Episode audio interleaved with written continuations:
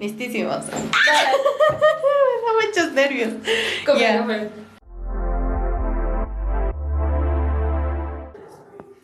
Hola, yo soy Domisas, bienvenida y bienvenido aquí en Prisma. Estoy muy feliz de volver a vernos otra vez. Y pues nada, te mando un fuerte abrazo y buenas vibras hasta donde tú estés. Y el episodio de hoy, este episodio fue grabado meses atrás, entonces van a ver la diferencia. y pues nada, la invitada de este episodio es Elizabeth Changuisela, que aparte es una invitada especial, también es una gran amiga mía y pues nos va a compartir muchísimo acerca de cómo es estar cerca de un movimiento feminista, acerca de su posición en eso, también nos va a dar su opinión y lo que piensa y también nos va a dar sus puntos de vista acerca de puntos más personales. Entonces, pues bueno, vamos a ver qué tiene por compartir. Hola, mi nombre. Es un gusto que. No, para mí es un gusto que me hayas invitado. Creo que es una de las experiencias más bonitas de haberte conocido y el hecho de que me hayas traído a estos lugares. Creo que en sí el ambiente, todo lo que haces aquí es magnífico. Entonces, para mí, más que todo, es un gusto estar aquí, mi nombre. Y pues nada, nada más que justamente al rato que estábamos viniendo le digo, le digo a él, le digo, chingada madre, ahora esta mujer, ¿qué hará? ¿Qué, ¿Qué, es lo que hace? ¿Qué no hace? Porque todo el tiempo anda atareada. Pero antes de empezar el, el podcast, al frente de ti hay una hoja en blanco, varias hojas en blanco. No sabía hasta el momento de qué eran, te ya. Mientras vas hablando, si quieres, puedes dibujar, puedes escribir, puedes hacer garabatos, puedes hacer lo que tú quieras. Esa es la marca personal que vas a dejar aquí en Prisma y te lo vas a llevar y pues no hay pedo. y yo ah, perdón.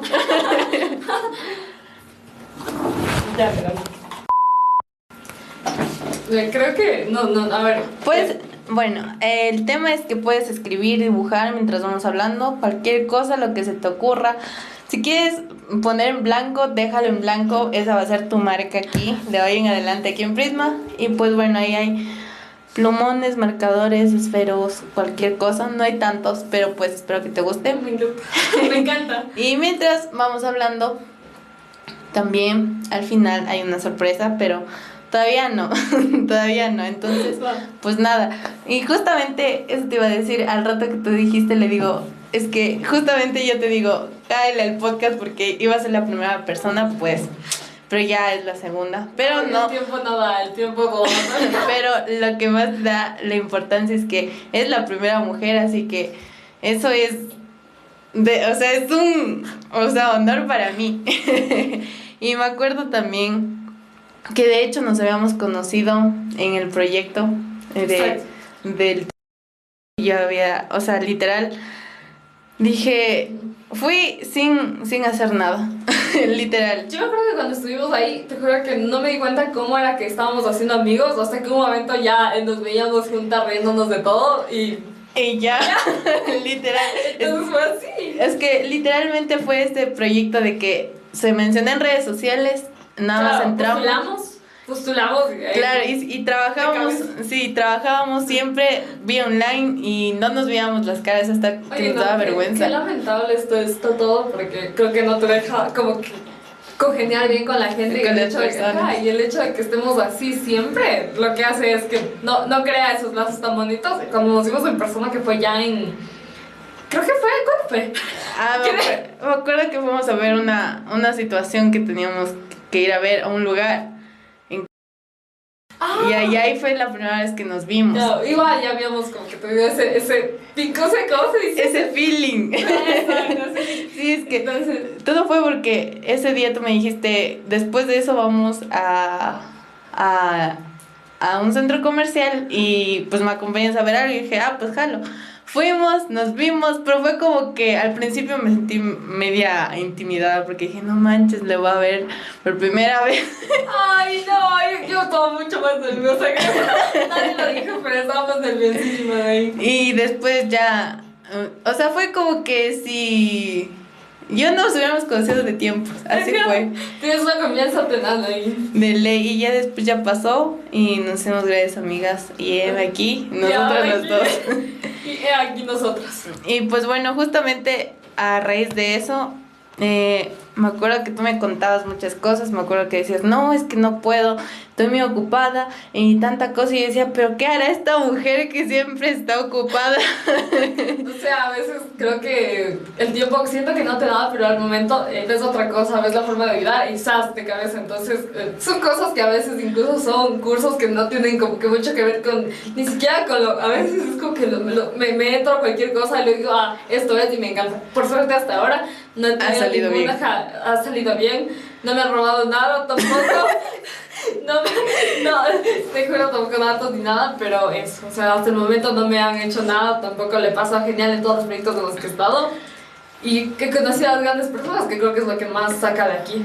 Sí, y justamente ah, es, que, eh, es que eso es lo que más me, me motiva. Bueno, me motiva, me pienso mucho porque digo, carajo, o sea, estudias, aparte de que estás estudiando Derecho, ¿no es cierto? No, no. perdón, me equivoco.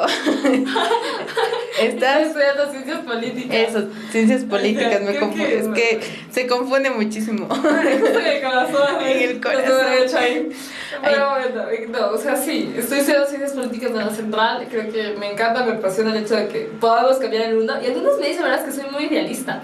En el hecho de que. Eh, tienes esas ganas de cambiar el mundo y sientes que, bueno, yo me frustro además de eso de que puedes hacer algo y al momento no te da la vida, no te da el dinero, no te da las, o sea, ni el tiempo. Ni el tiempo. La neta. Y te quedas ahí, no, sin poder hacer nada. Entonces, a veces creo que digo, ah, voy a ayudar a estos, a estos pequeños, voy a ayudar a esto. Y al momento me encuentro a mí mismo diciéndome, pero ya, ayudé a cinco niños, ayudé a, o sea, ayudé a, plantar un árbol, pero ¿qué hice? Y, y te, eso no sé, a mí me da pena eso de que te da ese sabor agrio de, de que no puedo. Te da como impotencia. Exacto. Bueno, no sé, ah, bueno, igual a mí también me ha pasado de que me da impotencia de... Y no es porque suene mamón y que, ay, no mames, aman muerto.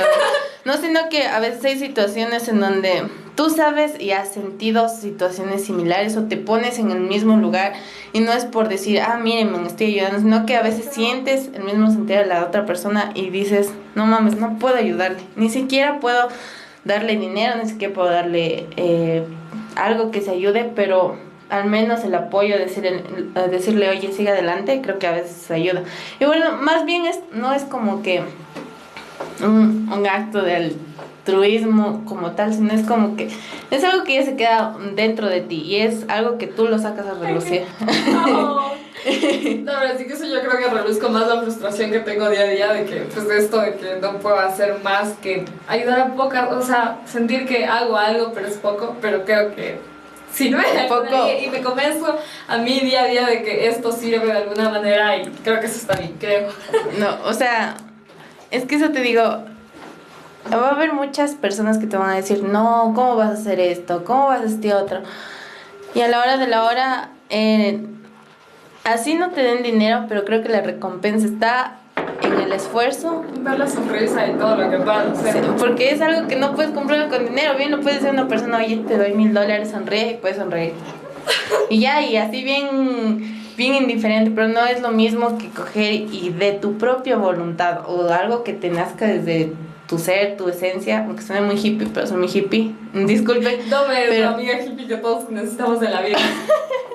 y pues es algo que te nace, no es como que, ah, o sea, independientemente si es algo, algo personal, algo que tú quieres hacer, no porque otros te lo digan. Y algo así pasa con el voluntariado. Justamente te pregunté, te dije, ¿qué no haces lo que haces? Porque esta mujer es multitasking, les juro. No sé cómo te alcanza el tiempo, la vida y el poco tiempo de vida que tienes.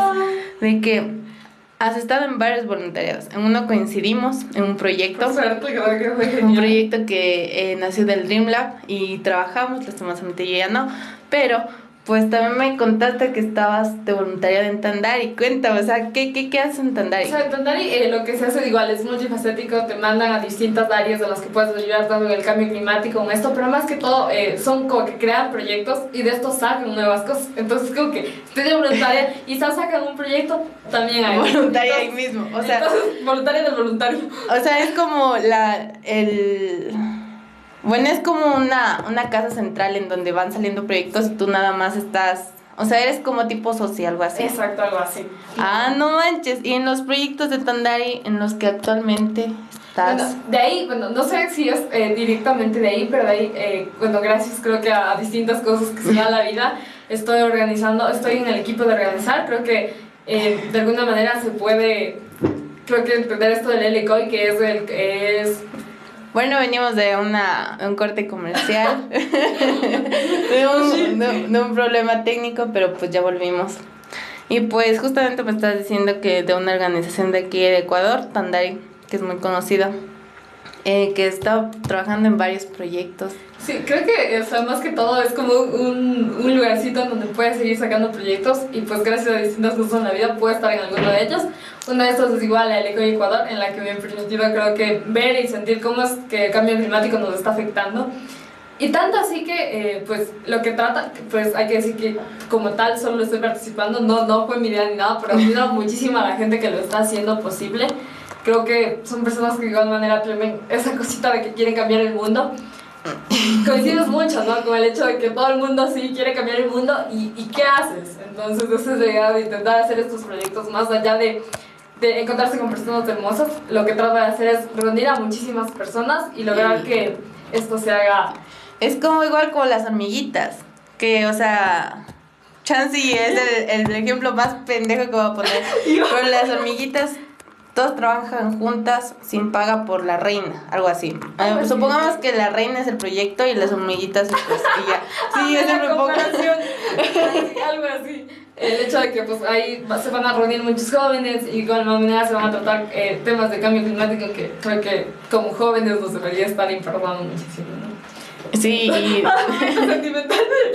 no, tú dale. Pero igual el cambio climático en estos tiempos creo que ha ido ha ido igual incrementándose o bien para creo que es más para mal porque claro, entonces creo que el hecho de que estemos en estos proyectos, que hay que decir que yo tampoco soy experta, estoy aprendiendo, cada, cada proyecto es un aprendizaje, creo que más lo que eh, intento con todas estas cosas que hago es aprender, es aprender, es intentar aprender de cosas que tal vez no conozco, de que no sé, y sales de ahí con muchísimas cosas más que aprendizaje, amigos, gente y experiencias. Entonces, em, estar en estos proyectos lo que me ha permitido es conocer, porque hay que decir que yo no soy experta en cambio climático, creo que sé muy poco, pero en eso estoy, así te digo.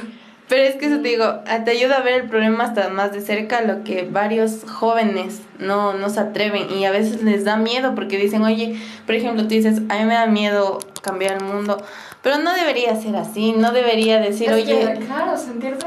Es que. Te hacen chiquititito, como que si no sirve. Te sientes, te sientes de esa, así, de que incluso los, las personas grandes, los, las, como los señores, como por así decirlo, eh, te dicen, eres joven, ¿qué haces? Entonces, ese egocentrismo, ese, perdón, ese. Sí, egocentrismo, creo que sí. Eh, te hace sentir que no puedes ir más allá de tus aptitudes, de que eres joven, no tienes trabajo, estudias, ¿y ahora qué haces? Y, y de hecho es como que te ponen en un estereotipo de que es joven, eh, tienes menos experiencia que yo, no trabajas, no haces esto, no haces otro, y a la hora de la hora si quieres hacer esto, pues no te creo porque ya te tienen estereotipado de que eres una persona así. Y eso, o sea, justamente eso me pasaba a mí, bueno, ya estoy cambiando en eso, estoy mejorando, pero igual eso yo creo que que hay personas que pueden tener más años que yo, pero pueden eh, ser sabios en su propia sabiduría, pero simplemente se quedan estancados ahí diciendo, es que yo soy grande, yo soy grande, yo soy más, yo soy más, yo soy más. Y cuando un joven le refuto algo o le dice algo que esa persona no sabe y dice, no, pero es que tú no tienes razón. Eso es verdad, entonces es un momento en que pues ah, te hacen sentir pequeña, te hacen sentir que lo que ya no sirve y creo que como jóvenes estos espacios nos ayudan a ver que somos mucho más que lo que los adultos nos dicen, ¿no? Sí. Que ir más allá, que entender las cosas del mundo nos sirve y nos sirve como para entender, para intentar hacer algo. Y no solo quedarnos de que pues sales de la U, trabajas cinco, coges cinco años de experiencia y a trabajar. Entonces son cosas que estamos cambiando y que es posible, pero claro, si todos podemos de parte, como se dice por ahí, Y, y es más porque me impresiona muchísimo porque tú, aunque seas joven, igual trabajas muchísimo en empoderar al joven y a la mujer. Y justamente hablando de mujeres, tú estás eh, siendo, estás en un programa de Quiero, ser. Y justamente me estabas comentando que era igual de empoderamiento de mujer. Me gustó muchísimo, ¿podrías comentar? Claro, claro, claro. No, no, no, no, creo que es un programa que me encantó. Eh, creo que, no, agradecer si es que ahorita me escucha, creo que estoy fascinada que aquí creo que estoy ahora y hablo. Y no, me encantó. Es un, creo que renaces cuando sales y lo principal que te hace es ver, verte a ti mismo, verte lo que puedes hacer, que como mujer puedes lograr. nada te debe pisar, como lo dicen así. Y romper, romper esas cosas que te dicen, te ves más, te ves más bonita calladita, ¿cómo es? Eh, te ves calladita, más bonita. te ves más bonita. Y es como que no, me va a poner bien fea. no quiero ser fea.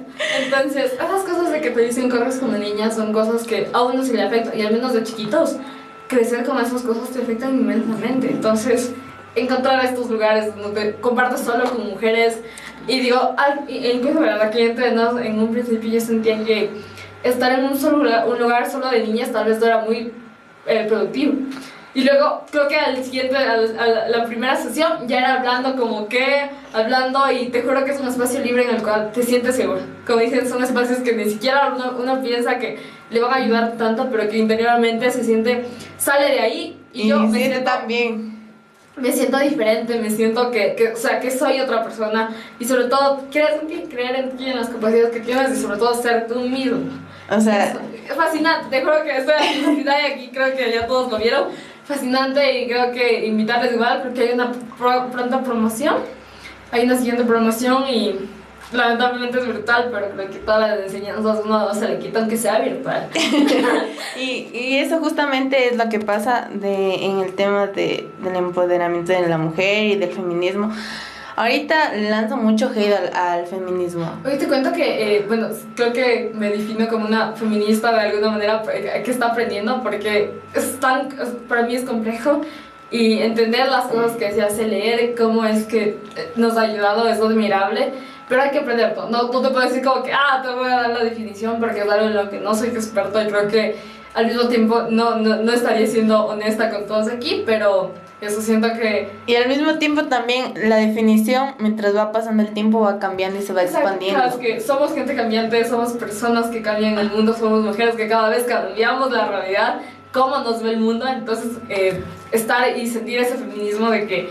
Eh, te sientes apoyada, sientes que es un lugar seguro y sobre todo luchas. Es una lucha, creo que es una lucha feminismo es una lucha constante y eso, definirte como mujer en, en, una, en una sociedad como ahora es difícil. Creo que ser mujer es extraordinario, pero ser mujer no es fácil, no es fácil, al menos no ahora. No ahora. Y estar aquí, estar cambiando estas cosas te ayudan a ver el, el futuro, ¿no? Las niñas que en un futuro tal vez puedan tener esa libertad de andar de noche. Y eso es lo que más te motiva a hacer todos estos cambios. No, y... Ay, yo no te cada rato de cambiar el No, es que, es que eso es, eso es algo que las personas por lo general, bueno, yo antes ni siquiera lo tenía presente y ahora ya lo tengo presente todos los días porque justamente estaba viendo uno de los podcasts que consumo mucho, lo voy a dejar incógnito, pero dice que no puedes juzgar tu ignorancia del pasado con la sabiduría del presente. Eso dice el host de ese, de ese podcast.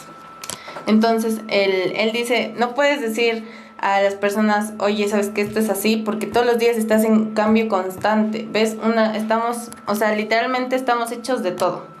Por ejemplo, viene fulanita de tal, me dice que esto es así, después viene fulanita de tal, me dice que esto es así, y va cambiando, te haces preguntas y comienzas a sacar tus propias preguntas, comienzas a mejorar, comienzas a cambiar, comienzas a tener una, unas posiciones muy, muy diferentes a lo que tú creías y al, y al tiempo, por eso digo, al tener un, un, un, ay, bueno, vaya la redundancia, pero sí hay cosas en donde sí son, tienen que tener un, una, un significado un, Así es. Una definición, por ejemplo, esta taza, no puede decir la taza es blanca y después va a ser café, no, porque la taza es negra. sí, pero la taza es negra. Entonces, hay cosas, en, por ejemplo, en esos en movimientos sociales en donde nos ayudan como sociedad, siempre va a estar cambiando porque la sociedad cambia, la, la sociedad es cambiante. Y mientras va pasando los años, va evolucionando, no te puedes quedar en el 2019 por siempre, no te puedes quedar para siempre, sino que va evolucionando y creo que al pasar el tiempo, el movimiento feminista, que lo investigué también, ah, igual ha ido cambiando. En tiempos antiguos ah, eran igual muy oprimidas las muchachas, las mujeres que querían alzar la voz y querían ser reconocidas. Pero al pasar del tiempo creo que ya nos, se nos da como mujer. como un presidente de lucha, creo que. Ahora, de hecho, ya tú sabes que el 8 de mayo hay marcha. Antes no era así. A, marzo, mayo, eh, mil disculpas. Yo sí mayo, ah, no es marzo. Entonces, no sé, sentir que eh, tienes personas que están luchando y sentir que eres parte de este grupo, de que de alguna manera lucha, eh, ya sea intentando entender lo que es como que la primera parte de todo esto, pero... o la superficie de lo que pasa a cada mujer, porque cada mujer tiene una historia diferente. Sí, sí exacto. Entonces, creo que un libro que, pues, que actualmente como que me, no, no me cambió, pero no me ha impactado, creo que lloré muchísimo con este libro, es Cartas de la Manada de Cecilia Sola. Y creo que ahí lo, lo recomiendo un montón. Te hace sentir cómo es que eh, ser mujer no es fácil. Y en cada historia te da una, una nueva, eh, un nuevo relato de cómo es que a veces duele tanto que, no, o sea, que hasta, hasta bueno, había un texto que decía predictivo, que te dolía tanto que el hecho de que saber que hasta el celular, o sea, poner una ella y poner que te, te, traduce como ya llegaste, estás bien y todo esto, sentir que hasta el celular siente, o sea, ah, corta eso ya, horrible. No, ¿qué importa? Tú dale, equivócate. eh, no, a ver, ¿qué? A ver, que hasta el celular. O sea, ya, entonces había un texto, no recuerdo el título, pero nos decía que tipo hasta el celular sabe con esto de que predice que llegaste, sí, llegué bien, entonces el celular te predice estás bien y todo esto. Sabes que, ay, no, no, no me sale, no me acuerdo la historia. bueno, parafrasear. Me estresé, me estresé, lo siento, corta eso. A ver. No se va a cortar. ¿Por qué no quieres cortar eso? bueno, pero parafraseando es como que el texto predictivo ya te dice, oye, llegaste bien. No se va a cortar. ¿Por qué no quieres cortar eso? Un libro que de verdad me impactó y pues creo que cada relato yo lloré, se fueron lágrimas de cada uno. Soy súper sensible, entonces creo que con ese texto se, te saca todo ese dolor. Y todo esto que te has atorado adentro. Claro, entonces eh, el libro te cuenta diferentes relatos en los cuales te marca cómo ser mujer, e incluso ser niña, ser niño, no, no es fácil, no es fácil al menos, no ahora, como ya dije, pero que te enseña que a veces no llegamos que el mundo está hecho para que está está es así, el mundo es así, a veces no llegamos, a veces no nos encuentran como deberían encontrarnos, como éramos cuando salimos de casa, y a veces solo nos cuidamos entre nosotras, que es una odisea llegar a nuestra casa con las llaves temblando en la noche, a punto de abrir, que es pasar como que una odisea todo eso, entonces ese libro me, sí te impacta un montón y creo que cada uno, en cada, en cada en cada relato llegué y duele, Pero eso ya, ya, ya pero, otra vez. Pero justamente, uh, igual a mí, cuando era un poco más joven, soy joven, sí, pero era más feto antes. a mí me pasaba de que bajaba las gradas y había un montón de chicos y me daba mucho, o sea, no me daba pavor porque eh, los veía maleantes, sino que me daba esta como angustia de decir, no manches, tengo que bajar. Y cogía y tenía que bajar así toda brava. Ni siquiera, no podía bajar con toda la confianza de coger, bajar así con los audífonos, como siempre bajaba, nada más bajaba así, hecha la brava y aunque no me digan nada, pero sucedía así. Y creo que así como el relato que estoy diciendo de lo que he vivido, varias mujeres.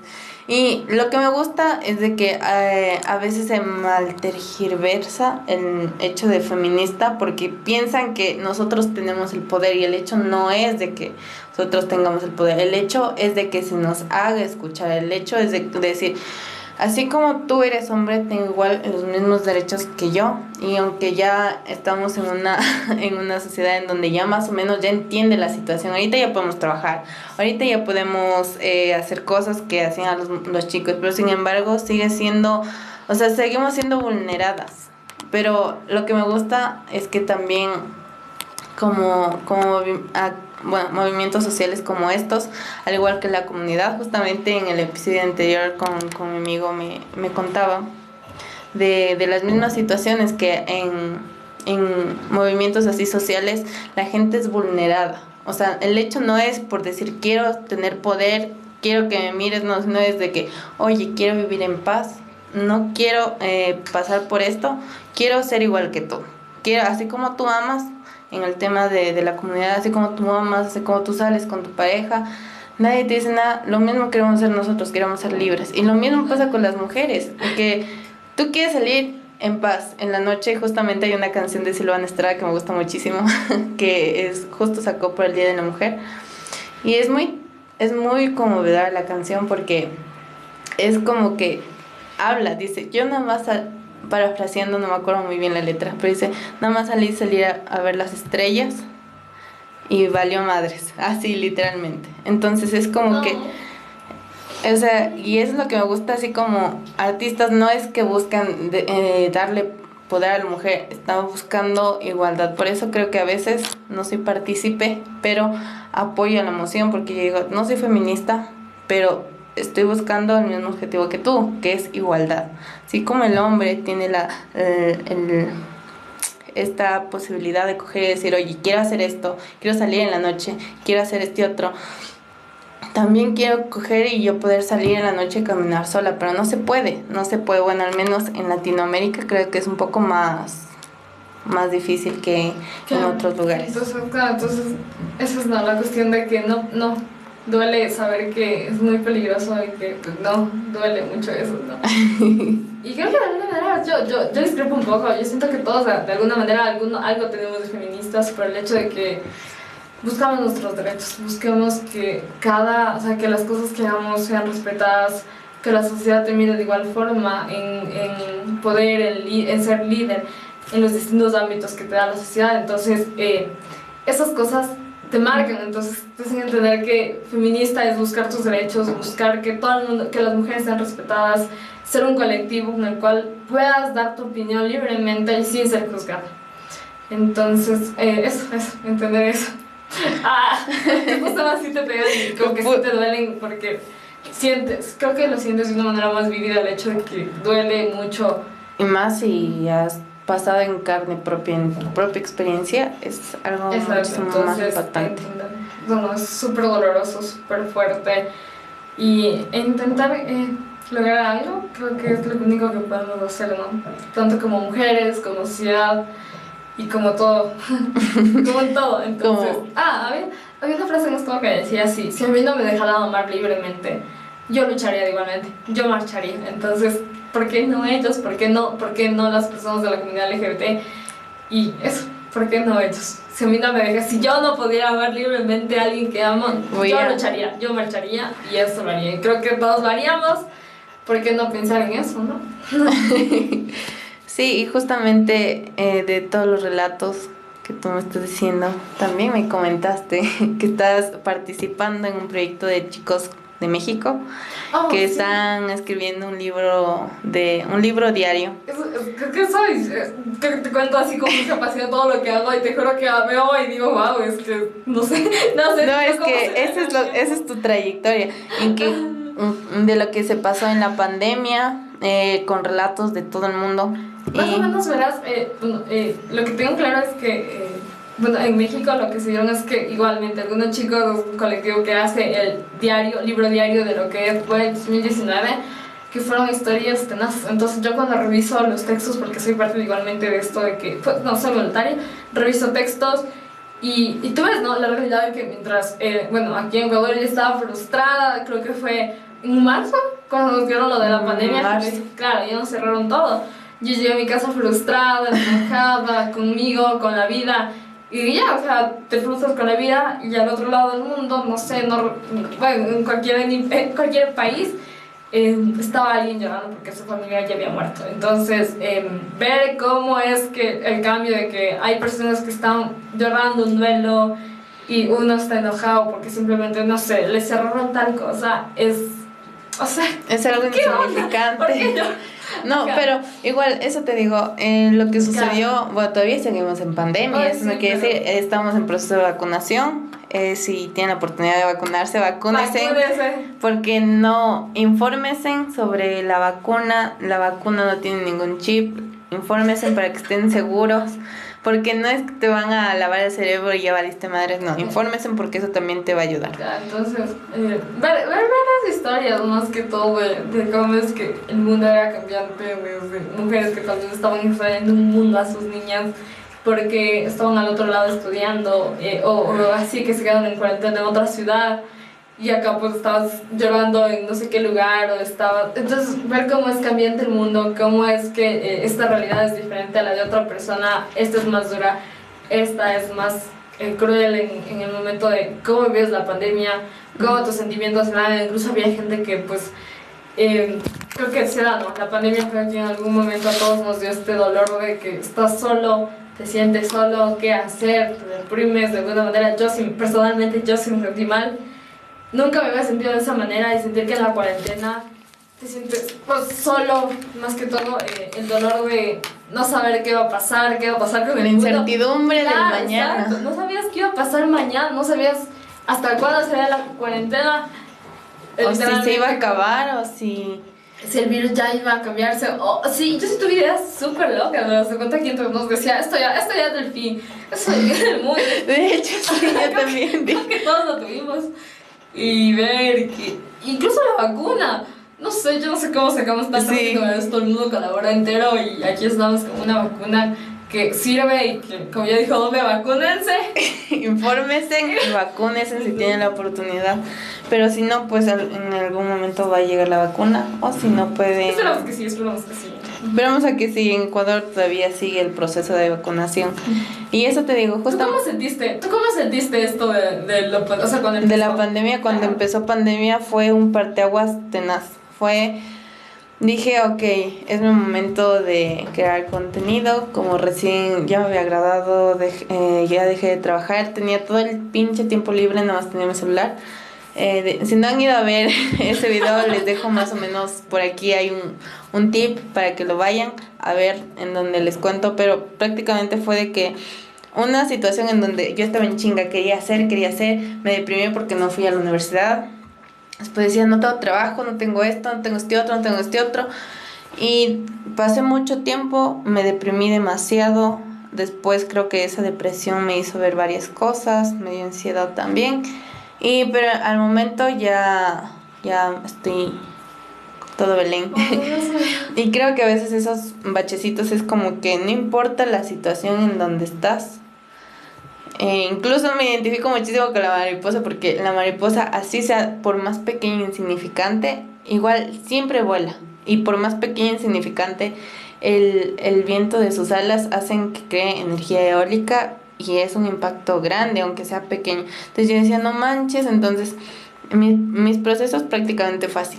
Fue como una mariposa de que estaba, yo me sentía chiquititita, pero de en todo el caos que había, ese problema hizo que, no sé, me diera cuenta de, de, de, de mi realidad, por así decirlo. Y pues nada, como yo soy siempre hippie, pues me vale madre.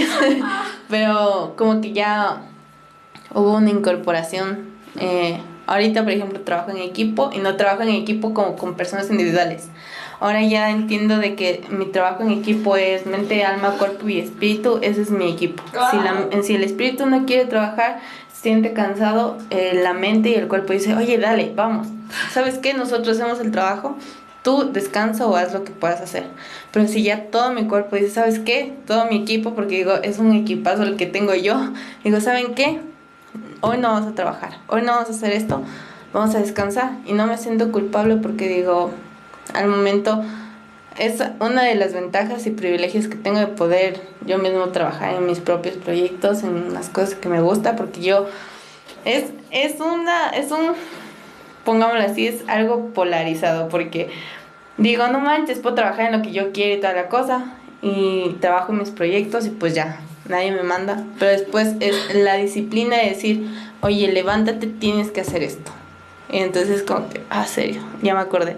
Entonces me, eh, la mente no se calla, pero mi espíritu me dice, o mi corazón me dice, ¿por qué estamos haciendo esto? Y mi mente dice, ah, era por esto. Entonces todos como que en chinga dicen, ok muchachos, vamos a darnos cinco minutos de descanso y vamos a seguirle chingando, pero no como que, eh, no como que mm, forzado, sino como que esto es lo que queremos hacer. Y por eso, por eso me, me digo, trabajo en equipo porque yo les doy el espacio.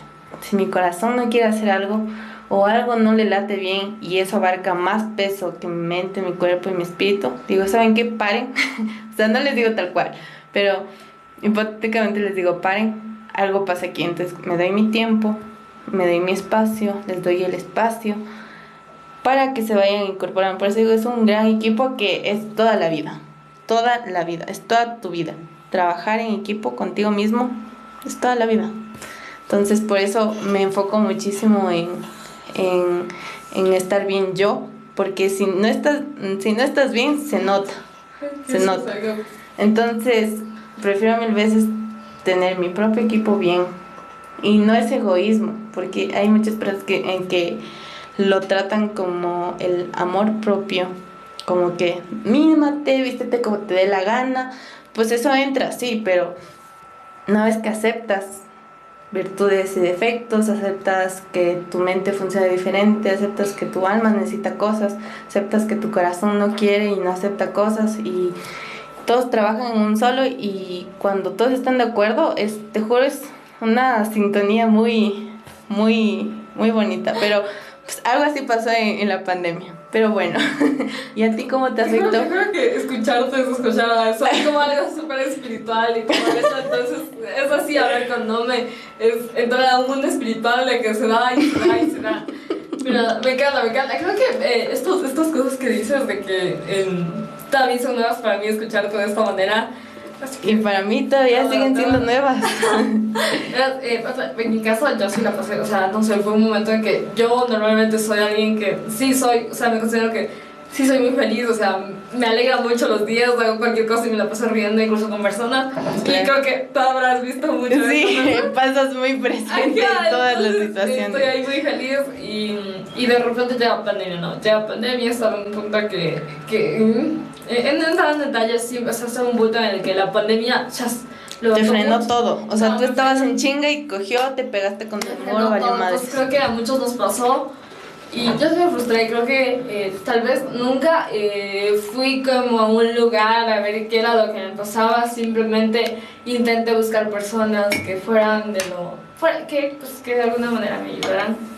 Igual yo. Claro, exacto, entonces en ese momento creo que eso fue el boom de que no sé qué hacer, estoy triste, eh, la pandemia me está ahogando porque yo me sentía así, yo me sentía que creo que esto no va a acabar ¿qué va a pasar conmigo? ¿Qué va a pasar luego de esto? Me... Ya comenzaste a... Ya, te viste debajo de un puente, desempleada, muerta, con COVID. Está en tu familia, está bien, pero en algún momento dices como que ya, ya no más. O sea, está, ah, yo amo a mi familia, pero tener, eh, darte cuenta de que no vas a volver a la escuela, no vas a volver, también fue un impacto, ¿no? Ahora pues ya estoy súper bien, creo que de alguna manera sí, me, me, costaría levantarme a las 5 de la mañana para ir a estudiar y todo, pero pues en ese tiempo sí me costó un montón mantenerme ahí, ¿no? Estar solo en mi casa e incluso eso, porque también intentaba salir mucho de lo que... O sea, no mucho, pero sí intentaba compartir mucho con mis amigos. Y no perder contacto más que todo. Exacto, entonces muchas personas se alejaron, muchas personas se fueron, porque la pandemia hizo eso, creo, de alguna manera. No creo... Sí, yo creo que la pandemia hizo una depuración de todo. Exacto, o sea, te dijo, verás, o sea, estos amigos no, no son para estar contigo en momentos difíciles, solo quieren ir. Y se van, es, incluso no tienes que mandarlos, ellos solo se van. Ni siquiera te hablaron. te hacen ghosting. Fue un proceso duro que de ahí, creo que de ahí nace todo este todas estas ganas de entrar en muchas cosas y yo digo, Google, si no te da miedo, no cuenta. Entonces, me aventuré a cosas nuevas, eh, intenté aprender cosas nuevas y de ahí cosas que, que, veo, y no sé si es que siento que a veces Facebook te escucha, ¿verdad? O, Facebook no las redes, sociales, las redes sociales te escuchan. Ah, debe ser, creo que sí. y, y de repente, ¿sabes? Me, me, me mandaban muchísimos de que, una de esta cosa, llena Google Forms, yo, ¡ah! de cabeza. Entonces, de una. y ahí empezó todo esto de intentar eh, comprender cosas nuevas, aprender, y ya conocí a, a ti, te conocí a ti, como por ejemplo. Y, es que eso digo, la, la pandemia fue una depuración total de todo. Eh, la naturaleza por fin pudo respirar un poco más, las personas por fin pararon y se dieron cuenta qué es lo que estaban haciendo. Fue un, un parteaguas para todos, todos se dieron cuenta de que el tiempo es limitado y que es muy importante y que los proyectos se pueden hacer así y al igual que las cosas pueden durar, las cosas no pueden durar. O sea, las cosas son muy pasajeras y las cosas no duran para siempre. Eso toca tenerlo claro. Pero... no. No. Pero lo que más me, o sea, más me impresiona es que tú no dijiste, pinche pandemia valió madres, ahora sí, o sea, te victimizaste y dijiste, ay, es que la pandemia me frenó. Tú hiciste el esfuerzo y, tuviste ese impulso de decir, no, no me puedo quedar aquí, no me, o sea, no, no puedo quedarme aquí, necesito moverme, pero no moverme a hacer las cosas y que me vean que estoy haciendo, no como que mejorar como persona, porque todos los, en los proyectos que tú has estado, te, te forman como persona y te enseñan. Entonces, que te ayudan a descubrirte cómo, o sea, qué es lo que de verdad te gusta, qué es lo que te apasiona un montón. Entonces, eh, lo, eh, no sé, entenderte a ti mismo, como se puede decir. Y no, no, no, a ver, bueno, yo sí me sentí así, por un momento sí dije, esto es al caño, de aquí no salgo, la U no va a continuar, todos vamos así, todos ahí es el nivel de, de, de, de súper de yo soy súper, o sea, yo que sea alguien que, que soy súper positiva en la vida, que le veo la buena a las cosas, y de repente me veía diciéndole al mundo entero, a mi familia, esto no se va a acabar, COVID nos va a matar a todos. Lo siento, lo siento si, si esto fue sensible, pero yo, yo sí era así súper exagerada en ese momento. También creo que eran las circunstancias y ya. pero no, o sea, ya a, a raíz de la pandemia, ¿no te dio este pánico social? Porque a mí me da, yo veo mucha gente, por ejemplo, veo en las películas, veo así, va mucha gente y digo, no mami, no tiene mascarilla, el. Oye, sí, y a veces digo, ¿qué están haciendo sin mascarilla en una película que se dio hace como añísimo? Y no te acuerdas, ah, no, no, espera, esa película no sé. Sí, y entonces como que no, no, párale. Entonces, ok, trae que... Creo que pues, o, olvidarte de que la mascarilla en la casa y oh, ver sí. dos cuadras cuando veas una fuerísima. O si no sales y todo el mundo te queda mirando raro. Y tú les ves con mascarilla, pero pues no se te hace, no se te hace raro. Pues, pues estás así y dices, la mascarilla y vas. vas así. A mí me pasó justamente, no me acuerdo, hace un tiempo atrás. Cogí, salí, mi mamá me dijo anda a comprar. Y cogí, salí a comprar, iba a la tienda. Y me dice, ve si no lo puedo atender sin mascarilla. No manches, digo, digo, ve si debe, no, no me va a acercar usted ya me conoce, le digo así. Que ya tenga, tenga. Dice, pero para la próxima salga con mascarilla. Última, primera y no sé cuántas veces va a ser la última. Pero pues ya desde ahí me quedó la experiencia de mascarilla a todo lado. Mascarilla al final y al rato de coger las llaves veo la mascarilla y digo, ah, no, pues la mascarilla está ahí, me tengo que poner. Entonces desde ahí va. O sea, me puedo olvidar hasta el alcohol. Pero la mascarilla Oye, no, pero de alguna manera sí fue un, un cambio horrible. O sea, no sé, no horrible, pero creo que es para cuidarnos, pero sí. O sea, yo me, yo me ahogo, yo creo que no respiro, ¿qué onda? Pero yo me ahogo, ¿eh? pero, no, no, pero hay, usen mascarilla, laves en las manos. Porque es distanciamiento. distanciamiento y no olviden la mascarilla. No les estamos diciendo que no, yo, yo me ahogo, pero no más. Y pues bueno, de tantas cosas de que has hecho, bueno, haces muchas cosas, no se nos iría el tiempo. Pero algo que quiero preguntarte, es algo muy profundo, es si tienes em, alguna creencia, crees en algo, religión. aquí creo que ni Te puedes desplayar, puedes decir lo que tú pienses, no necesariamente que sea una religión, sino lo que tú, tu aspecto al respecto de eso, tu aspecto al respecto de eso. Respetando cada posición y independientemente de todos los que escuchen este, este podcast, que creo que está fabuloso y todo esto, eh, no, no sabría por dónde empezar, ¿verdad? Porque de alguna manera eh, yo siento que, o sea, hay alguien, hay alguien que está ahí arriba, que, que tal vez está arriba, hay alguien que sí nos cuida, pero independientemente de eso, no creo en la religión. Creo que es, o sea, a ver, creo que cualquier persona, creo que es un tema difícil primero, entonces... tú, tú date, güey. Sentirnos que, sentir, yo siento que la religión no es, no es el camino. Yo lo veo así personalmente, no sé, porque se respeta cualquier religión. Claro, aquí todos respetamos, ¿sí o qué? Entonces, entonces yo, yo pienso de esta manera que si bien somos personas que tenemos nuestro criterio y tenemos todo esto. Hay alguien que nos cuida, ¿no? Hay alguien que no ha permitido que todos lo decidiéramos con la pandemia y todo esto, pero que no necesariamente se debe basar en una religión. Claro. Entonces, más que todo, creo que las experiencias que, que hemos visto, bueno, que yo he visto, como que muchas cosas han tergiversado en la religión, que muchas, que incluso la historia te muestra cómo es que esta ha hecho mucho mal a personas inocentes, con castigos, eh, viendo a personas de, que, de, de, raza negra, entonces todo esto hace Como España, a, Ecuador, valimos madres ahí. valimos madres ahí. Entonces, o sea, esto, no sé, a mí sí, cuando empiezo a estudiar la historia, cuando empiezo a ver todo alrededor, sentir que las personas solo se dejan llevar por una creencia e incluso has visto estas como, eh, ¿cómo se llama? sectas. Sectas donde hay, ha habido muchos suicidios, no recuerdo cuál es este, no sé si pues Sí, sí, se habló, sí estuvo bien sonado. Vamos a poner aquí por alguna parte, pero pues es el caso, pero eso, ver cómo es que puede una persona, porque tal, también es que hablamos de que un ser superior al que dirige las iglesias no es una persona. Entonces, ver cómo las personas pueden dirigirte y pueden hacerte creer y pueden hacerte no creer en tus cosas, en las cosas, para mí me da miedo. A mí, o sea, personalmente me da mucho miedo. Pero es, creo que hay alguien que nos cuida, que vela por nosotros, que de alguna manera eh, está ahí. Como que nos sostiene. Ajá, que nos sostiene y que no permite que de alguna manera no no, no fallezcamos en el intento de vivir. Ay, eso sonó tan, tan raro, pero eh. eso, o sea, no, que, que intentemos ser buenos y que de alguna manera no, no vayamos por ahí, por haciendo cosas, ¿no? Ya, entonces... Algo que haga daño. Exacto. Tampoco sé cómo definirlo bien, porque eso te digo, no tengo Sí, yo tampoco no lo tengo tan definido. No, no lo tengo muy bien dicho, así como... Eh, te, te, digo, pero yo soy esto y creo esto, no lo... O sea, no sé, no soy... Es que eso te digo, al definirlo lo estoy limitando y decir que solo es una cosa y que eso tienes que creer.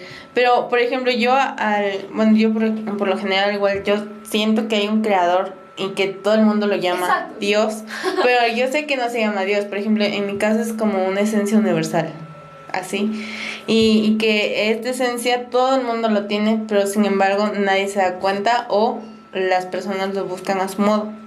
Justamente, ah, perdón. No, sí, sí, no, pero yo sentía que eh, más lo que nos une como, o sea, como seres, todo esto es la manera en la que vivimos. Entonces, como quiera, o sea, vive, pero hace llega, intenta hacer algo que, que de, de, como impactar, impactar el mundo, impactar y dejarte huella. Exacto. O sea, justamente yo también no, yo vengo de una familia cristiana, ya, pero mi posición, por lo general, igual yo no me defino como cristiana porque uh, pienso que al definirme me estoy poniendo en una caja que tiene que seguir unas estrictas reglas y cuando para mí es otra cosa total, eh, totalmente diferente. Por ejemplo, a mí, en la bueno, esta imagen de Dios, de Jesucristo, de Espíritu Santo y varias cosas, cosas en donde tienen mucha coherencia y hay cosas que para mí no resuenan, o sea, puede que para fulanito tal sí, pero para mí no. Entonces, por ejemplo, a mí me pasa de que para mí Dios es como ver las estrellas, eso es ver las estrellas, abrazarle a mi mamá. Es que está magnífico todo lo que tenemos y, y ya, o sea, independientemente de cómo crees que haya pasado todo esto, o sea, cómo nació el mundo entero, pero es magnífico. Ver una mariposa, ver las florecitas de... Sí, por eso digo, a veces, no sé, es como una relación, pero no podría decirte que es una persona, pero tampoco te puedo decir que, que definirlo como Dios porque para mí no es Dios. Es como que es una esencia universal que hace que todo esté en totalmente equilibrio. Así como existe el bien, existe el mal, no dualizándolo ni polarizándolo, pero siento que esta esencia hace que todo se mantenga en orden. Todo. Entonces, por ejemplo, a mí me pasa de que, bueno, no me pasa, no que saque unas conclusiones muy raras. Por ejemplo, yo me defino en esa postura que soy un perfume. O sea, creo que todos somos un perfume. me encantan tus comparaciones. somos un perfume todos. Y por ejemplo, yo soy un perfume transparente, cambia de color eh, dependiendo la, la, la situación y que cambia el olor dependiendo de la situación. Pero la esencia base es esta esencia universal. O sea, es que imagínate, o sea, yo siento que hay algo, bueno, yo sé que hay algo más, pero sin embargo no puedo entender todo porque imagínate, si entiendo todo, o sea, ¿para qué estoy viva? O sea, es que eso te digo, solo creo que entiendo lo que debería entender, pero si quiero, quiero entenderlo todo, sin embargo no lo entiendo. Es una ironía que, cada, cada día me... Y es algo confuso, yo siento que es algo confuso porque ¿qué sabes y sientes que hay, pero no sabes, o sea, sí sabes que hay algo por ahí. ¿Cómo digo? Es una contradicción, pero... Sabes qué es, pero no es nada. o es, tú eres nada y ese todo. y, al, y por ejemplo, y eso me pasa porque he tenido varias igual contradicciones entre personas que también tienen su religión y digo, no, pues está chido tu religión, toda la cosa, pues porque a ti te hace bien. Lo que a ti te hace bien, pues por ejemplo, una persona que diga, sabes que yo soy católica, pero eres una buena persona y apoyas al mundo y tratas de no haces mal. Bueno, vamos a hacer mal siempre, porque somos humanos y toda la cosa, y eso es nuestra naturaleza. Pero tratas de siempre mejorar, o al menos el intento de ser buena persona. Creo que eso ya te hace buena persona. Pero a veces creen que por estar en una religión o no tener una religión ya te hace satánico, poniéndolo o polarizándolo o creyendo que vas a ser una mala persona o que te vas a ir al infierno ese tipo de cosas. Pero yo, por ejemplo, en mi caso, yo no me defino como una religión, pero siento, o sea, te digo, es una esencia universal que a veces me puedo comunicar, o sea, es, es que te digo, es como una estrecha relación que no sabría decirlo ni ponerlo en palabras, pero sé que está ahí. No puedo, eh, o sea, ni definirlo puedo sea, podría decirte esto es así, pero mañana me dice que es así. Y, o sea, es muy diferente. Por eso te digo, es una de está, pero la gente, es, tú le hablas, para la gente no está, pero para ti sí está. O sea, está, pero no está. Claro, muy confuso. Eres todo en medio de la nada y es nada en medio del todo. Algo así. pero eso, o sea, y, no sé, sí es algo así, pero sentir que hay algo y que nos cuida por ahí, o sea, no sé, independientemente de lo que se crea. A mí sí, sí no sé, te saber tantas cosas que han pasado con pequeños, con, con niños, tú sabes, entonces duele, o sea, duele todo.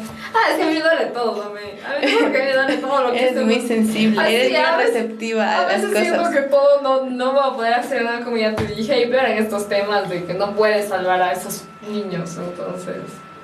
Pero es que eso te digo, no puedes atacar todo el problema, puedes aportar el problema. Justamente en, el voluntariado que teníamos, eh, me acuerdo que tuvimos una entrevista y dije, es que el tema no es atacar al problema, el tema es tratar de que el problema no siga creciendo. Ay, no, pero digo, ayudar a los pequeños, a estos, a estos, a estos no, mira, ya me contradigo, porque digo, no puedo ayudar y estoy ahí con, ayudando a pequeños, ¿no? Entonces, eh, bueno. Es que tú quieres abarcar todo. Y quieres hacerlo todo y no se puede. yo sí quisiera hacer todo, todo, todo lo que pudiera, pero creo que no me da la vida. no te da la vida ni el tiempo. Es que es muy que yo te voy así, pero eres una mujer muy chingona, la verdad. Ay, no me... Tengo otra pregunta que, que igual es muy personal, pero personal en el tema amplio. Bueno, a ver. ¿Qué, ¿Cuál es tu postura en el amor? Oye, el amor y el amor en todo ámbito. A ver, eh, creo que... este ya, ya, creo que ya, eh, no sé, a ver, yo creo que para mí en el momento no, no he pensado nada en el amor. ¿Para ti qué es el amor? ¿Qué es el amor? ¿Dónde vino? Yo no sé, creo que es ese sentimiento el cual uno puede confiar en alguien, o sea, ese sentimiento que te da una persona, a ver, esa confianza que te da una persona para ser tú mismo. Y entonces sentirte como eres, sentirte bien al lado de alguien. Pero yo siento, ¿verdad? Si es que tú te sientes bien sola, si es que tú estás bien ya eh, yendo por el mundo sola, y alguien viene y te hace, te hace esa compañía que tal vez no sabías que te pudiera hacer un poquito mejor por ahí, es, siento que es, eso es como el toque que yo siento que si es que alguna vez siento, o sea, si es que alguna vez conozco a alguien que pase eso, de que me haga sentir mucho mejor de lo que yo me siento sola, ahí, de cabeza. Pero no, por el momento creo que no, y cuando vea lo diré porque no tengo un estereotipo de que, ah, sí, me gusta tal persona y todo eso. No, siento que yo veo una persona y en el momento en que me haga sentir mucho mejor de lo que me siento sola, tal vez, porque eso, sentirte bien sola, ir a lugares sola, sentirte súper bien como estás, tal cual, ya está bien, o sea, ya es, ya, es todo. Ya es todo lo que está bien en este mundo y que alguien te haga compañía y de igual manera son dos personas que se sienten bien solas y que juntas explotan, entonces eso, yo pienso eso. Entonces, pero por el momento así, así, literalmente no, siento que no tengo tiempo y que Ah, pero que ahorita, esos costumbres también tuve que, tal vez en el futuro si es que sí, pero no, no, eso de la familia para mí no, no lo veo como... Crear un hogar, una familia no, y esas no, cosas. No, la doy, o tal vez en un futuro estoy porque en el momento eh, no, no, no me veo como en 5 o 10 años pensando en eso. Creo que no, ni en 10 años. Tal vez luego cambie, pero por el momento sí siento que no. Tal vez por ahí... Uh, me, me, encantaría si es que alguna vez se me da por esto de tener niños, aunque no creo mucho. Eh, adoptar, adoptar a uno. Ay, yo también quisiera adoptar. Entonces, eso, de ahí, creo que eso puede ser mi definición. Y ya, sentirte bien, si es que te sientes bien, a todos los que nos escuchan, siéntate bien sola, si es que te sientes bien sola, ya, ya lo tienes todo, estás feliz. Creo que justamente ahí valoras muchísimo. Es que está muy, muy, muy dualizado eh, creer que sola es estar mal. O sea, sola es feo, eh, nadie te va a querer, estás amargada. Y no, creo que en mi aspecto de que la soledad, creo que tienes que conocerte muchísimo como para compartir tu soledad con otra persera. Eso compañía. Ya, y por ejemplo, te voy a, te voy a decir mi tema. Mi ¿Tú, ¿Tú, cómo piensas? ¿Tú qué piensas? O sea, Acerca del amor. Exacto. Ya en mi aspecto relacionado al amor, no solo es muy amplio, no, no te puedo decir que solo en una pareja o solo en mi perrita o solo... Creo que el amor es algo muchísimo más allá que es siempre, o sea, el amor es incondicional y el amor es para siempre. Y que, por ejemplo, el amor puede expresarse bien en la lluvia y sentir, sentir ese amor por la lluvia porque te está mojando sentir el amor por cuando una persona no es igual a ti y eso es amor porque estás aceptando. Por ejemplo, el amor para mí es amar a la persona, sea buena, sea mala, eh, así tenga buenos, buena, buenas cosas, tenga virtudes, defectos, tenga todo. Creo que independientemente lo puedes compartir de diferentes formas. Puede ser una amistad con tu mamá, con tu papá, con tu perro, contigo mismo, pero creo que es la aceptación de todo lo malo para que ahí sí puedas ver lo bueno. Creo que para mí ese, ese es el amor. Intentar ver qué es eso que tal vez no, no, está bien con aquello y pues decir eso no, esto no está bien que entra en mi vida y ponerlo alto. Sí, es que claro, es que hay ciertas, ciertas situaciones en donde te eh, dicen, hay una en donde es el amor propio en donde eres la aceptación de todo el mundo. Creo que esa es la base para comprender ya el amor. Incluso todavía no comprendo todo, pero creo que ese es el inicio del camino para que puedas comprender más o menos cómo va la situación. Y ya una vez que aceptas de que tu nombre no lo escogiste tú, tu nariz, ni, ni tu físico lo escogiste tú, ni siquiera todo tu físico no lo escogiste tú, nada más fuiste hecho por tus mamás, ni siquiera tu mamá, ni siquiera tu mamá lo eligió. Tu personalidad está a base de todo lo que te rodea y creo que al aceptar esas cosas, incluso de no me gusta mi cuerpo, no me gusta mi trabajo, no me gusta esto, pero aceptarlas y decir, pues bueno, ¿qué se le puede hacer? Pues nada, nada más aceptarlas y ya darles ese amor es que no podría decirte el amor es como la tristeza o la felicidad porque el amor es amor y no se le puede combinar con otro sentimiento, pero creo que es ya la aceptación de todo, ya en el aspecto sentimental, creo que es una coincidencia. es una coincidencia en donde si coincides, por ejemplo, las personas siempre estamos en una constante búsqueda de buscar pareja. Y digo, estamos porque yo también he pasado por esa situación. Pero te juro que para mí ya como paró la búsqueda, para mí ya no hay búsqueda, porque siento que en el camino de encontrarme, en el camino de, de hacer mis propias cosas, creo que ahí va a haber un camino que se interlace y puede haber una coincidencia en donde puedas conseguir, yo que sé, pueda que el camino que tú supuestamente creías que va a coincidir con una persona, puede que lo coincida y puede que conectes con una persona para toda la vida, porque una cosa es coincidir, otra cosa es amar a una persona incondicionalmente y otra cosa es que todo es unido en compañero de vida hasta que se mueran, es algo totalmente diferente. Pero hasta puede pasar de que puedes ese compañero de vida, ese amor, puedes hasta terminar tú solo y nada más estás eh, disfrutando de la tierra, nada más la búsqueda nunca se termina. O no sabría decirte cómo, cómo, cómo es la situación de todo, pero algo así es para mí. Chance y no... Y o sea, tú sabes que es una casualidad que... No, o sea, eso, el destino sabe, pero estamos viviendo en una en una constante incertidumbre de que, qué pasará. yo siento que toda nuestra vida se basa en eso, en el qué pasará. Es que estamos en constante incertidumbre, no podemos decir, ¿sabes qué? Aquí en tres días voy a desayunar huevo con, con jamón. No puedo, no puedo, porque no sabes, porque no sabes qué es lo que va a pasar. Pero lo que sí puede pasar es de que, ¿sabes? Cómo encontrarte, creo que es, esa es la solución para hasta amar a todas las personas. Por eso te digo, no, no me baso mucho me baso más en el sentimiento de amor, creo que ya una vez que, ya lo conozca, creo que ya me... O sea, ya me siento apta de poderlo compartir con quien yo quiera y como ya valoro mi soledad, ya valoro mi, mi tiempo sola, no es como que voy a coger y eh, que cualquier persona interrumpa mi paz en medio de mi soledad. Creo que algo así. No la idea de conocer nuevas personas, pero pues algo así pasa. A veces pasa de que no coincido o nada más coincidí en tres días y no volví a saber más de esa persona, o pueda que coincida con una persona en una relación de un año y después valió madres. No sé, es que eso te digo, estamos en una constante incertidumbre y no podemos saber el mañana. Sí, y, creo que de esa, de esa raíz también, creo que la, la, la, juega te vida. La vida te juega un poco. La juega te vida. La vida te juega un poco esa, es, es toque divertido Sí. De que no vas a saber, pero tienes planeado tu meta. O sea, yo siento que todos eh, tenemos una meta en la vida y todos nos hacemos por algo.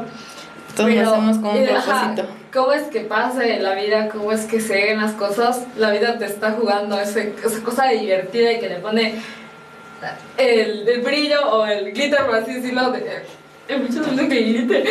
Glitter. la poche. Spanglish aquí.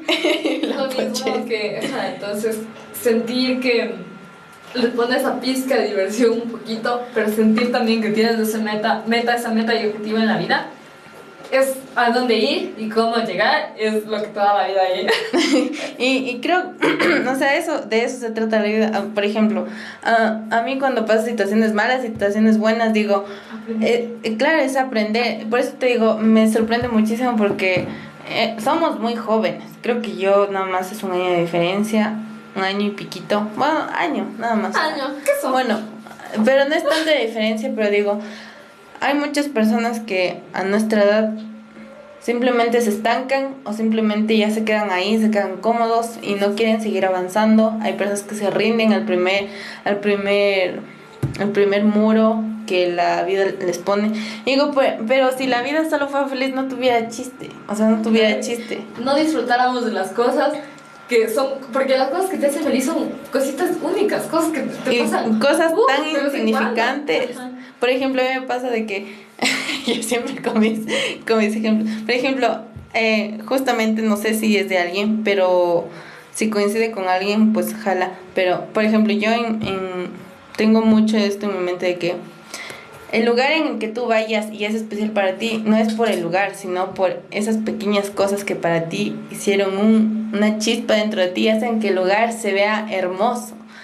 Bueno, algo así leo yo. Chance es muy poético, pero creo que a veces la poesía es, la única salida para expresar las loqueras que tengo dentro. No me pares Creo que yo he escuchado a May y la veo y digo, es espiritual, es poética. Eso será. hippie, eso es... Hippie.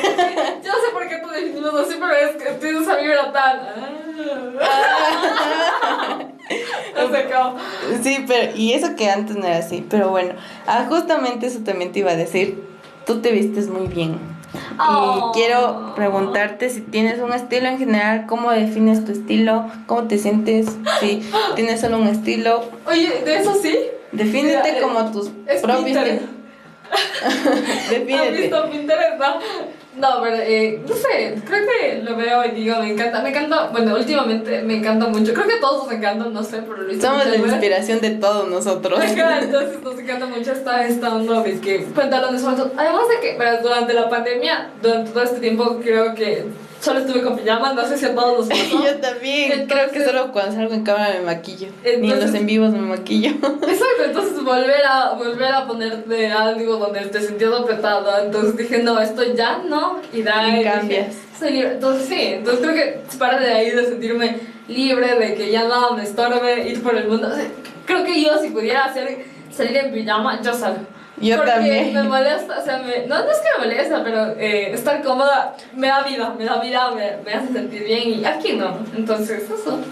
Es como que, y te pones a pensar y dices, yo me ponía eso antes, está bien incómodo. Ay, y después también, y dices, no, por eso, por ejemplo, yo utilizo mucho esos pantalones artesanales que venden aquí en Ecuador. Son muy cómodos, de hecho, tengo hasta una blusa artesanal y es porque no es no es por alarde decir, miren, apoyen la economía, o también apoyen.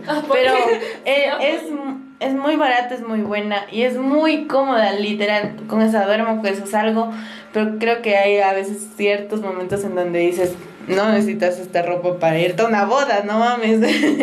necesitas cierta ropa para ciertos eventos, pero sin embargo nunca pierde la esencia, o sea, mi esencia metida ahí. Y, ya, entonces cuando era este y tampoco, yo tampoco sé de estilos, la verdad. yo tampoco no sé, de estilos. Entonces, eh, veo lo que, lo que, lo que te hace sentir bien, lo que, con lo que tú te sientes bien. Con lo que resuene contigo, si te gusta, bien. Con lo que vibres alto. Si Exacto. con lo que vibres alto. Si te gusta, si te, más que todo, si te sientes bien con eso, póntelo y sé libre. Dijo que está ser feliz o ser libre. Ser libre, ser feliz, sí. love is love. ¿Dónde está? Coge el marcador, coge el marcador.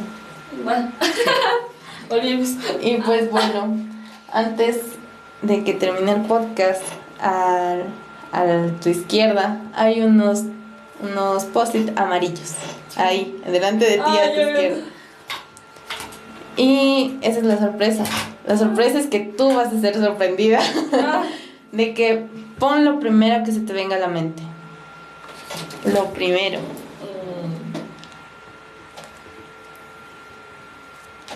Mm. Ya.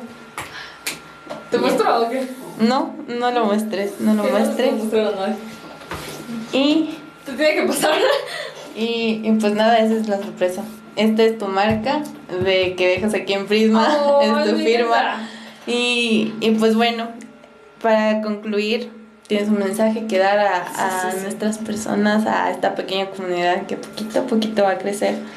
un mensaje para compartir. Creo, creo que primero dame admirarte un montón porque creo que como persona eres un ser más allá del espiritual y que como te he dicho tienes esta vibra hippie puede hacer que las personas sirvan también y rara vez creo que hay personas que logran que las que están a su alrededor logren, logren que estén bien. Entonces, tener contra mis amigos cercanos es muy bonito. Y creo que cualquiera que pueda ver este podcast lo va a sentir así y espero que lo sienta así. Las personas que la vean espero que también puedan ayudarnos con esta comunidad, más que todo con porque darle todo este brillo que, que das al mundo es algo magnífico, es extraordinario, entonces ya, ya los momentos, ya, entonces para todos los demás que se encuentran viendo esto, creo que hagan, lo que, lo que la vida les alcance, porque solo tenemos una, entonces si no aprovechas esta, si te quedas con los miedos, ¿qué va a pasar en un futuro? Te vas a arrepentir entonces. Si no te da miedo, no cuenta. Yo lo digo así. Espero que lo tomen así como... Como, como, como se les dé la gana. espero que puedan, eh, no sé, hacerlo a su manera, pero dense, dense, dale, denle con todo. Intenten que cada cosa que hagan, eso sí, háganla con amor. Y si no, y si, si dudan, no son de ahí. Yo siempre intento decir eso, que si es que dudo de algo, si es que digo esto tal vez no me gusta, no soy de ahí. Salgan e intenten aprovechar ese tiempo muchísimo mejor en, en, cosas que les apasionan, hagan las cosas con amor, con perseverancia y no se, no se, no, no, no, no. Y avancen con miedo, más que todo. No duden, no duden en que tal vez les va a dar miedo, pero de ese miedo siempre se saca algo. Siempre sacas nuevas experiencias y más que todo nuevos y bellísimos amigos. Espero que me acompañen en la vida entera. Gracias, Tome, por, por invitarme a esta cosa hermosa. Ya, pero no te vayas todavía. Ah, no, yo estaba despidiendo, pero eso. Eh, darte las gracias un montón. gracias a ti por aceptar. Que le digo, voy a, voy a hacer un podcast, le digo así, le comento toda la situación. Le digo, jalas, jalo, y dice, yo no quiero participar. De cabeza, mándame en Google Forms, iba a decir. y ya, y pues bueno, redes sociales en las que te sigan. Él y Alexandra en Instagram, pero tampoco, no, no, ¿sabe qué? Eh, sí, nada, que creo que. porque tampoco es que soy muy activa en redes, así que no van a ver ninguna foto en Instagram, pero eso sí, eh, denle, con, denle muchísimo amor a este canal que creo que es el que nos da otra vez, hacemos segunda parte y creo que eso me da mucho mejor que estar en redes. pues muchas gracias Eli, no se olviden seguirla a Eli, acá abajo les voy a dejar el link de sus redes sociales, también abajo el link de mis redes sociales, no olviden suscribirse, darle like y pues nada, espero que hayan disfrutado muchísimo, los quiero muchísimo y pues nos vemos hasta la próxima. Bye. Adiós. ya. ¡Ah!